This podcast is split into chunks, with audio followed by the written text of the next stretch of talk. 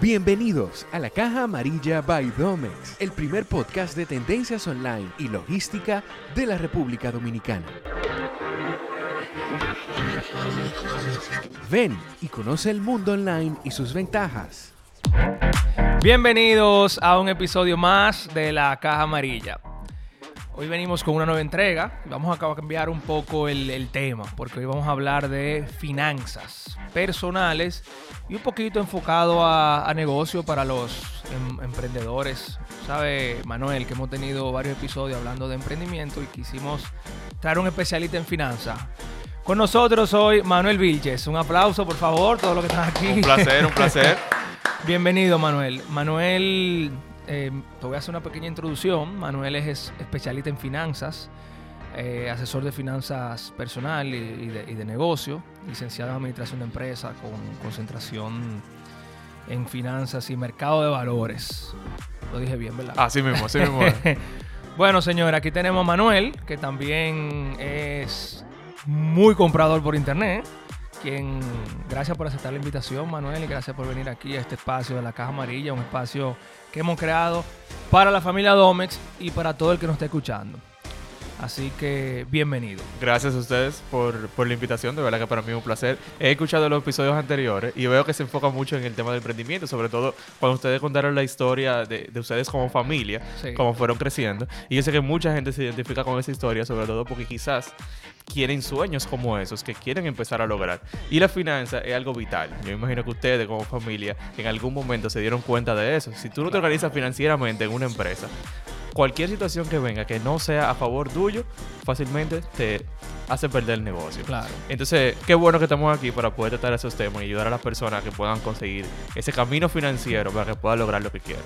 Tú sabes, Manuel, que haciendo los episodios anteriores, cuando hablamos de negocio y emprendimiento y lo que tú estás recordando de familia, eh, nos surgió la idea, aquí al equipo de mercadeo y contenido, de, bueno, ¿por qué no traemos a Manuel, un especialista en finanzas, que nos ayude a aterrizar eh, ciertos temas que hemos hablado en familia? Y tú hablando de eso, recuerdo mi situación personal, aunque vinimos a hablar de ti, quiero eh, comentarte un poco, nos, me imagino que no has escuchado la historia completa, que yo soy especialista en mercadeo y por lo mismo que tú dices, cuando salí de la carrera, que empecé a trabajar en el negocio familiar, dije, no, yo tengo que aprender finanzas. Y tuve que aprender finanzas a la mala, tanto personal como para el negocio. Ahí fue que ya empecé a capacitarme y a estudiar.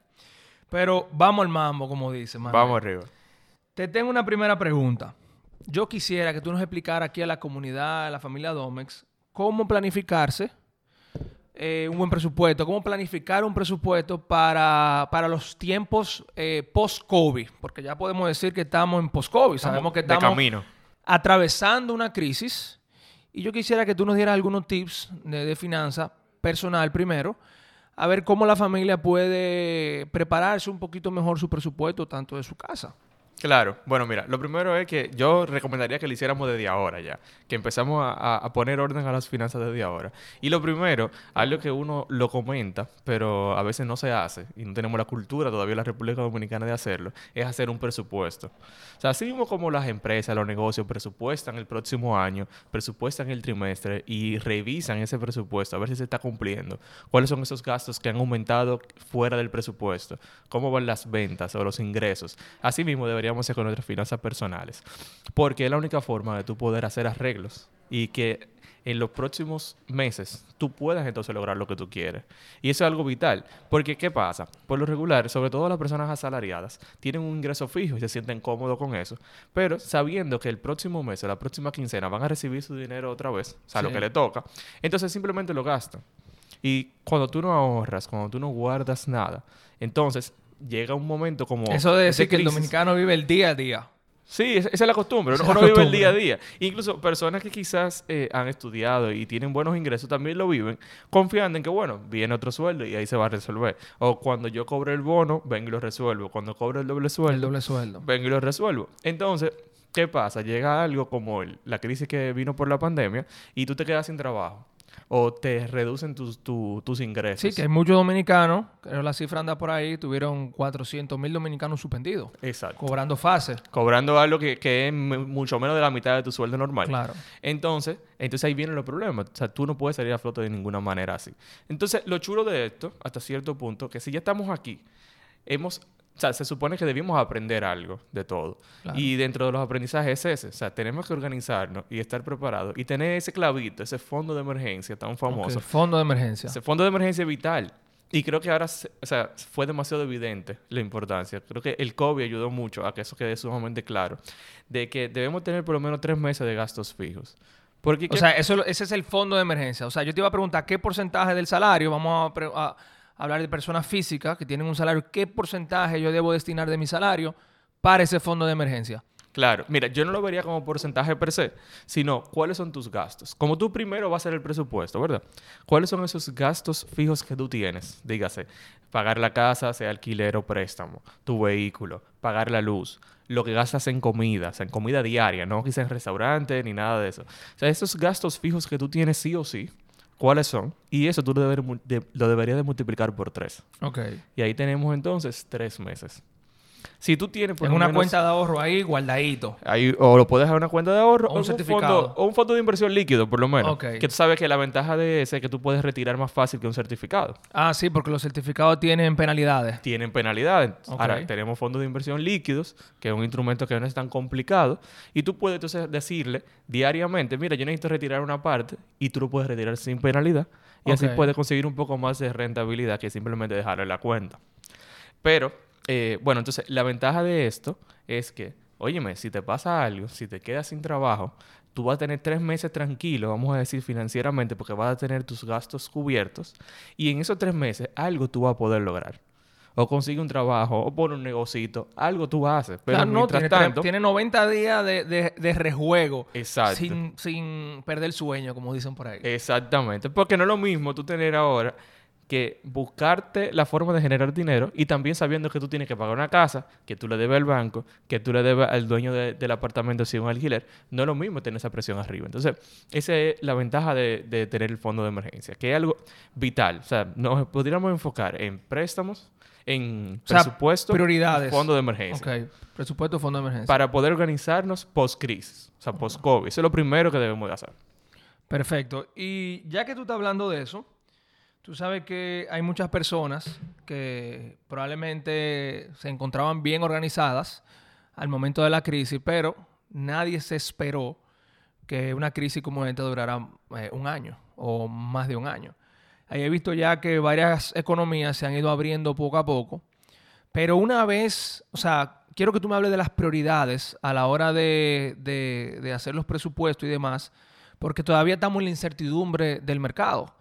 Si ya me reintegraron a mi trabajo y volví a trabajar, ya gasté todo el fondo de emergencia, ¿cuáles son las prioridades o los tips que tú les recomiendas a ese trabajador dominicano que lo que quiere es echar su familia para adelante? ¿Cuáles son las cosas que ellos tienen que sacrificar, por así decirlo, y las cosas que deben enfocarse en, en cubrir del presupuesto? Esas prioridades, habla un poco de eso. Claro. Mira, la- las finanzas son las finanzas personales, como su nombre lo dice, son muy personales y son muy diferentes.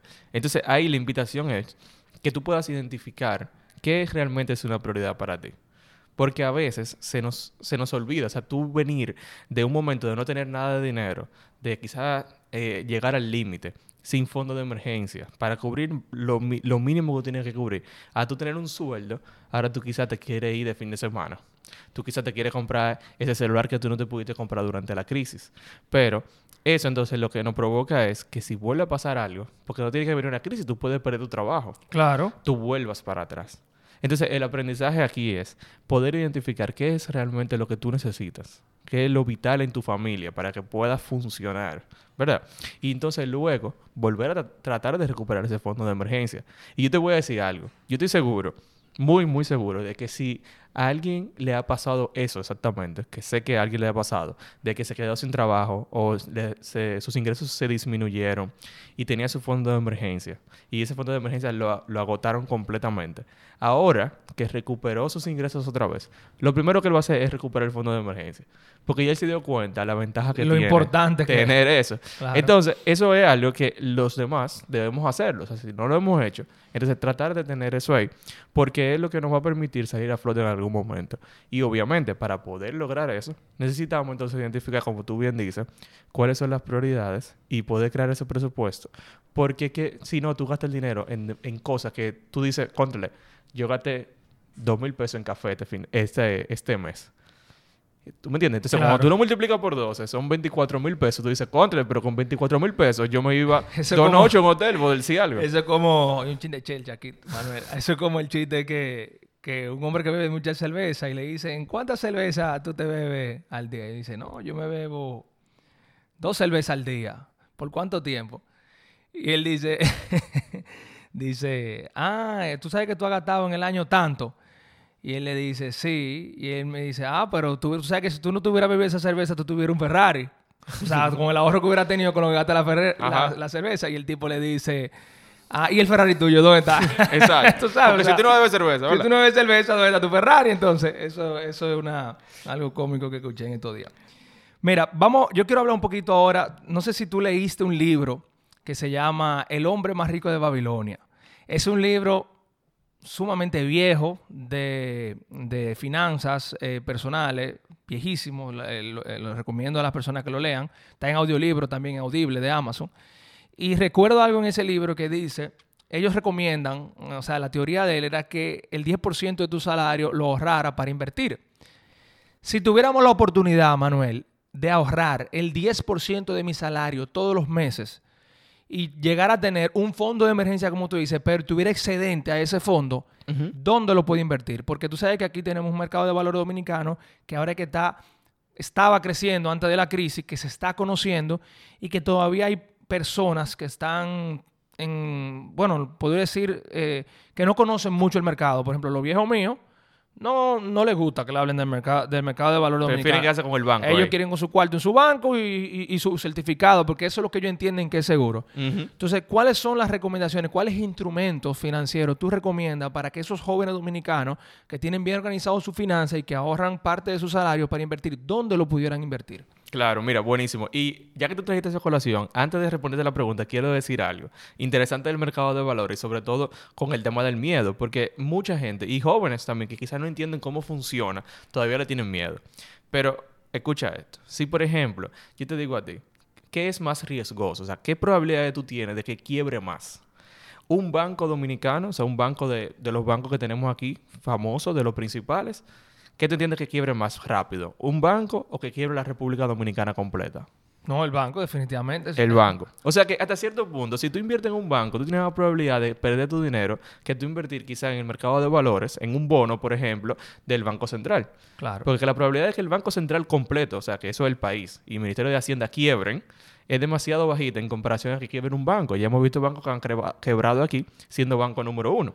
Y si no me equivoco, hay una, una norma, una ley que estipula que los, eh, los que tienen bonos del gobierno eh, a nivel de prioridad se les debe pagar su... su- Que de hecho ya tuvimos un escenario así en, la crisis del 2004, donde no es que si hay una situación de crisis no te van a pagar, o sea, te tienen que pagar. Eventualmente te tienen que pagar. Y, y entonces, y, o sea, si llega a pasar una crisis de esa magnitud. Pero también, un dato extra, por ejemplo, si tú ves que viene una crisis de esa manera, que no va a pasar de la noche a la mañana, Claro. sino que... Algo que tú puedes ver con antelación. Mira Venezuela. Exacto. O sea, Venezuela no fue de un día para otro. Eso ha ido escalando, escalando, escalando. O sea, quizás tú puedes salir y tú vendes tu bono, por decir algo. Ahora, si viene un banco y lo cierran hoy, tipo el banco que cerraron hace como dos años, que eso es de un día para otro, Sí. tú no puedes hacer nada. Eso lo, lo, lo digo a modo de que, contra, la gente le tiene miedo, pero si tú te pones a pensar realmente detrás, El riesgo es mayor. el riesgo es mayor en un banco que, Claro, que otro. claro. Entonces, claro, inversiones, tenemos los bancos, o sea, los certificados financieros es el número uno. Y para mí es la recomendación inicial si tú nunca has hecho ninguna inversión, para que primero entiendas. Porque tenemos la cultura de que esa es la mejor opción de inversión. Esa es la verdad. O sea, es una cultura y al final, si tú no tienes los conocimientos, yo te recomiendo que empiece con un certificado. Ok. Para que tú puedas entender cómo funcionan los instrumentos de inversión. Para que veas tu certificado ahí en tu internet banking, tu Exacto. aplicación. Duerma tranquilo. Duerme tranquilo. Incluso los certificados todavía tú te los puedes llevar físico. O sea, te dan un papel Ok. que tú te lo llevas a tu casa. Tú Ah, sientes mira. que, óyeme, yo tengo, yo tengo un certificado. ok. Que entonces, a diferencia del mercado de valores, que es totalmente digital, Sí. ese sentimiento no está. Entonces, la otra opción obviamente es el mercado de valores. O sea, hay un sinnúmero de opciones de inversión que se adapta a cualquier posibilidad. Claro, entendiendo que nuestro mercado de valores en la República Dominicana todavía es solamente de, de renta fija, básicamente. Ok. Nosotros no tenemos, No tenemos renta variable, no tenemos renta variable. Tenemos opciones de renta variable como los fondos de inversión, desde el punto de vista de que la renta, mm, la tasa no es asegurada, Ok. sino que la tasa puede subir y bajar dependiendo de en qué se esté invertido eso. Pero no tenemos, por ejemplo, compra de acciones como en Estados Unidos, que tú puedes comprar una acción de Apple, que tú puedes comprar una acción de Amazon, todavía. O sea que, a pesar de eso, tenemos muchas opciones donde podemos invertir. Lo que tenemos primero es que entender cómo funcionan esas inversiones, cómo tú generas tu retorno, cuáles son los riesgos que tienen y cuáles son las ventajas para identificar si realmente esa opción de inversión me conviene a mí. Ok. O sea, tú recomiendas que antes de entrar al mercado de valores, obviamente, nos preparemos, eh, eh, comprendamos un poco cómo funciona. Pero mientras tanto, tenemos los certificados financieros de los bancos. Claro, claro. Exacto, pero eso es importante, entender cómo funciona. Porque mira lo que me ha pasado con, con clientes que he tenido. Eh, van, dicen, ok, no, el mercado de valores es lo mejor, porque eso fue lo que escucharon y te da una rentabilidad mayor, que por lo regular es un poco mayor que los certificados. Entonces, van y hacen una compra, o sea, hacen una inversión en el mercado de valores, la cual no entienden bien cómo funciona. Tú sabes que hay inversiones, por ejemplo, que si tú lo pones, si tú pones tu dinero invertido ahí y lo sacas antes de tiempo, te cobran también una cancelación anticipada. Claro. Pero si yo sé que yo voy a necesitar ese dinero un año, yo no debería hacer una inversión a tres años. Entonces, quizás por desconocimiento, entonces, hacen esa inversión y después que la hacen, entonces le cobran una cancelación anticipada, por decir algo, y después dicen, no, el mercado de valores me robaron, yo no me quiero, yo no quiero Porque invertir le- otra por vez la en penalidad mercado, de la venta por anticipada. la penalidad. Entonces, todos los intereses ahí. pero simplemente por no entender cómo Entender bien el funciona instrumento. antes de invertir. Ok, tú sabes que eh, mucha gente no conoce el, el tema de- de- del mercado de valores y entiendo que es algo que es- cada vez la gente se está capacitando más para entender. Y he escuchado, de hecho lo he visto, que esos, eh, esas subastas que hace el Ministerio de Hacienda y esos eh, bonos que publica tienen un mínimo de inversión. Y cuando uno ve los mínimos de inversión, uno dice, no, pero un dominicano a veraje no puede, eso es para los bancos y para los macroempresarios de la República Dominicana.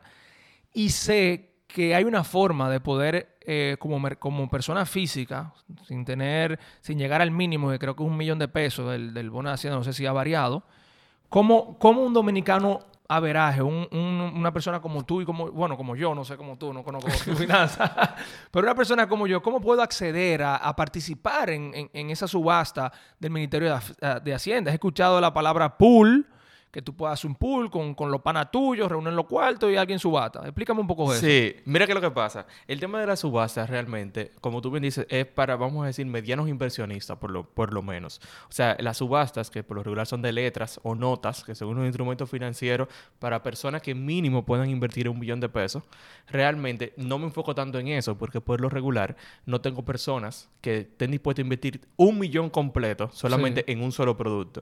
O sea, he trabajado con personas que tienen más de un millón, pero no estarán dispuestas a ponerlo todo, todos los huevos en una misma Claro. canasta, sino que lo van diversificando. Ahora, quizás enfocándonos un poco en esas personas que, que quizás como nosotros, que no estamos dispuestos a poner un millón de pesos, pero sí estamos dispuestos a poner 10 mil o Exacto. 50 mil pesos. Entonces, por ejemplo, están los bonos del Banco Central, que el mínimo son 10 mil pesos. O sea, 10 mil Ah, pesos interesante. es un monto aceptable. Entonces, es, tú puedes comprar de 10 mil en 10 mil. Yo, por ejemplo, compré 10 mil una vez y después pude lograr reunir 10 mil más y compré 10 mil después. Y así uno va creciendo de 10 mil en 10 mil y lo puede hacer sin ningún O sea, que problema. uno, escuchen esto, familia. O sea, usted no necesita tener un millón de pesos para salir a invertir. Exactamente. O sea, tenemos instrumentos en el mercado dominicano de 10 mil pesos, 15 mil, 20 mil, 30 mil y toda esa información donde eh, la persona lo puede encontrar? ¿Eso en la página del Banco Central o tiene que ser a través de un broker, de, de- de un puesto de bolsa? Exacto. Todo eso se debe trabajar a través de un puesto de bolsa. A través del puesto de bolsa, tú tienes que tener una cuenta de corretaje en ese puesto de bolsa que es gratis. Y entonces tú puedes ya poder invertir dinero a través de ese puesto de bolsa. Tú vas al puesto de bolsa de, de tu confianza o donde tú conozcas quizás a alguien que trabaje allá, que va a ser mucho más fácil.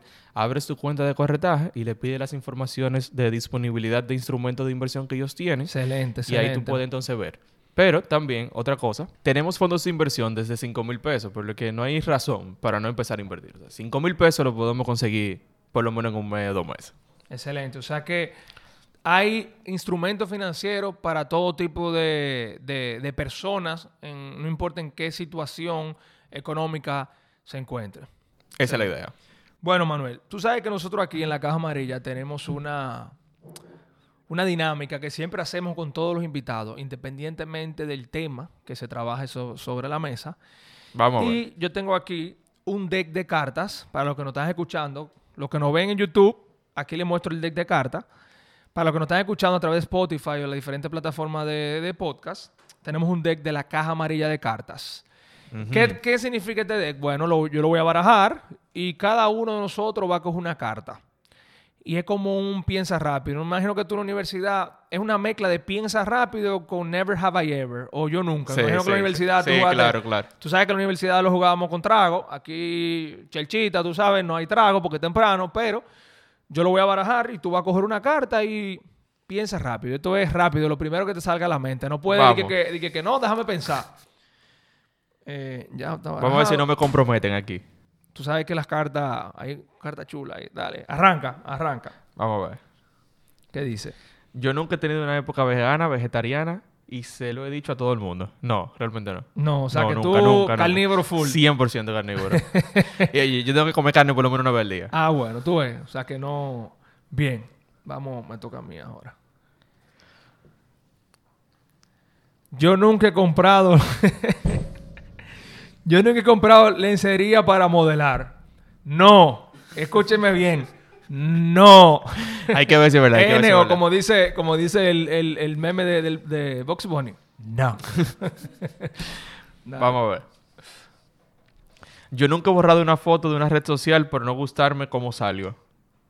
¡Ah! sí, sí, sí, sí. Sí, hay que admitirlo, hay que admitirlo. Yo creo que todo, Yo lo he borrado. todo el que crea contenido, o no voy a decir todo, mucha gente que crea contenido, a veces en, en las redes que puede que a alguno nos guste y la borramos y la subimos sí. otra vez. O sea, claro, eso no es- claro. no Y uno le hace un arreglito. Exacto. No, y otra cosa, el tema de, de los etiquetados en Instagram. Hay veces que yo digo, no, pero esa foto está muy fea. Yo no, Sí. le voy a decir, yo no te voy a decir a ti, mira, bórrala. Pero yo la borro de mis etiquetas. Ah, exacto, para que no te menos. Exacto. Claro. pues. Voy con otra. Yo nunca he trabajado borracho.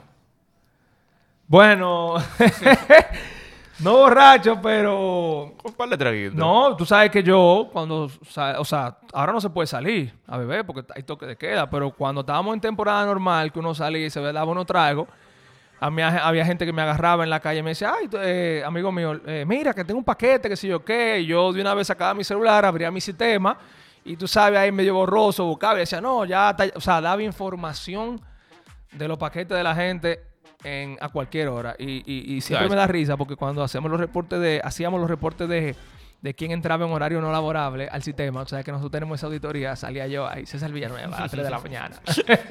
A todas las horas. Tenía que dar explicaciones yo aquí en el salón de conferencia de por qué era eso. Dale, otra más. Vamos otra Vamos arriba. Yo nunca he... más. Aquí. Espérate, espérate, ¿qué? ¿Qué Esto dice? vamos a tener que cortarlo. Yo nunca... Espérate. Yo nunca... Yo... Ah, bueno, voy a borrar el E. Sí. Como Yo nunca lloré. Exacto. Dice yo nunca he, he lloré. Ok, ok. No, Ok. Nunca he llorado. Ok. Yo nunca lloré ni supliqué para, li- para librarme de una multa o de un castigo. Claro que sí. Claro. que Oh. sí. Oh, pero ¿cómo no? Había que, había que hacer su drama Claro. de vez en cuando para... Sobre todo cuando uno quería salir. Por lo menos en mi casa a veces. eh, me- o sea, si yo estaba de castigo no me dejaban salir.